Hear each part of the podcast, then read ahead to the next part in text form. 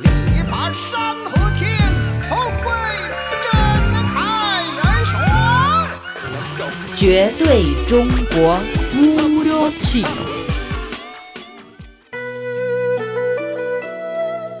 Amigos, bienvenidos a Puro Chino, un espacio que presenta los conocimientos de China. La vestimenta, la alimentación, la vivienda y el transporte constituyen una parte fundamental de nuestra vida diaria.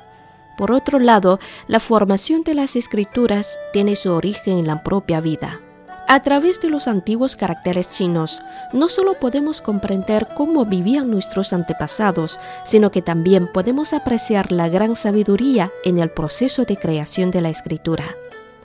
En el programa anterior presentamos los caracteres chinos y ropa o vestimenta y shi, comida, alimentación o comer.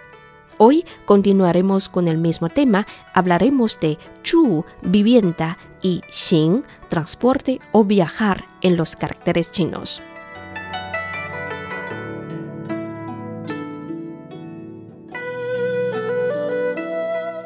En la escritura china hay un grupo de caracteres muy enriquecidos que están vinculados con la arquitectura china.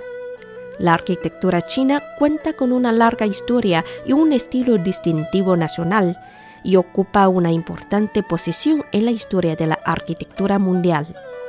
Desde las casas sobre pilotes de madera de las ruinas de la cultura Hemudu en el sur, las casas cueva de poca profundidad de las ruinas de Panpo en el norte, hasta los edificios de palacio imperial de las dinastías Ming y Qing, la arquitectura china cuenta con una historia de unos 7.000 años. En términos generales, la antigua arquitectura china se caracterizó por una estructura de madera, techo ancho y un diseño complejo. El Palacio Imperial en Beijing muestra estas características, que a su vez quedaron grabadas en los caracteres chinos. Estos caracteres tienen componentes de forma de mien, forma de una casa con pilares a dos lados y un techo puntiagudo en la parte superior. Xue, cueva. Tu, tierra. Mu, madera. Guang, amplio, ancho. Y Hu, casa. Casi todo lo relacionado con las edificaciones. Pongamos un ejemplo.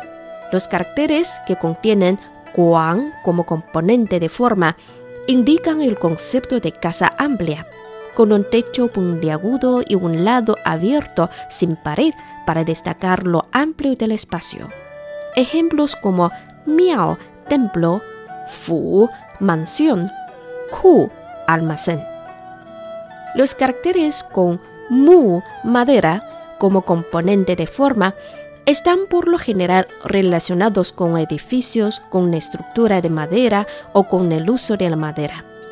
Por ejemplo, caracteres tales como lou, edificio, chu, pilar y liang, viga. Entre los numerosos caracteres chinos que indican edificios, el kung, palacio, merece una especial atención. En las inscripciones sobre caparazón de tortuga, el kung estaba representado de arriba hacia abajo por una casa y dos cuadrados para indicar que era una construcción de gran tamaño con varias ventanas, lo que se entendía como el concepto de un palacio. Precisamente este carácter muestra el diseño plano de la arquitectura antigua de China.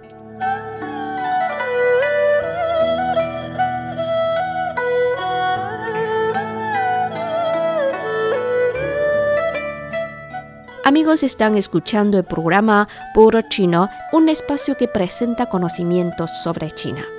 Ahora vamos a conocer algunos caracteres chinos relacionados con xin, transporte o viajar. Xin en su forma antigua era un carácter pictográfico. En Jiaguwen, inscripciones sobre caparazón de tortuga, y Qinwen, inscripciones sobre vasija de bronce, las diferentes formas de xin parecían un cruce de caminos, por lo que el carácter originalmente significaba gran camino o gran ruta. Las rutas son creadas para que la gente camine por ellas, por lo que xin se refiere también a andar a pie. China es un vasto país con montañas, ríos, lagos, bosques y desiertos, y la gente antes a menudo exclamaba, sin Lunan, es difícil caminar. Las distancias cortas eran accesibles a pie, pero los recorridos largos requerían barcos o carruajes. Los caballos o carruajes fueron los primeros medios de transporte utilizados para viajar largas distancias. Por ejemplo, durante el periodo de primavera y otoño, entre 770 a.C. y 475 a.C., Confucio fue a muchos estados principescos para difundir sus ideas políticas, viajando en carros tirados por bueyes o caballos. Después de unificar China, el emperador Qin Shi Huang de la dinastía Qin, de 221 a.C. a 206 a.C., visitó muchas partes de su imperio con carros tirados por caballos. Como prueba, se desenterraron dos carros de bronce en el mausoleo del emperador Qin Shi Huang en Xi'an. Se dice que el emperador utilizaba estos medios de transporte para viajar a través de su reino. Barco en chino se dice zhou, que es también un carácter pictográfico. En las inscripciones sobre caparazón de tortuga, este carácter era una representación muy clara de un pequeño bote de madera. Se puede asegurar que el transporte por barco se desarrolló significativamente durante la dinastía Shang entre el siglo XVII a.C. y el siglo XI a.C., cuando Qianzhen, un famoso monje de la dinastía Tang de 618 a 907, cruzó el mar oriental para predicar el budismo en Japón y Zheng He, un eunuco de la dinastía Ming de 1368 a 1644, visitó el sur de Asia, Asia Oriental y África. Ambos aportaron unas naves de alta mar muy grandes pero algunos no usaban carros ni barcos al emprender largos viajes. El más famoso es Xuanzang, monje de la dinastía Tang. Partió de Xi'an en busca de los clásicos budistas de la antigua India. La clásica antigua, la peregrinación al oeste, se basaba en sus experiencias. Xu Xiake, un gran viajero de la dinastía Ming, fue a muchos lugares y escribió un libro titulado Notas de viaje de Xu Xiake. Los viajes de Xuanzang y Xu Xiake cubrieron decenas de miles de kilómetros, pero se llevaron a cabo a pie.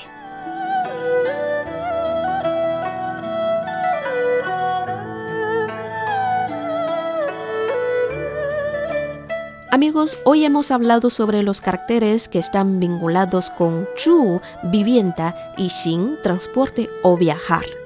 Para más información visite nuestro sitio web espanol.cri.cn. Programas de radio China en chino. Noelia Xiaolin agradece su atención. Hasta la próxima ocasión.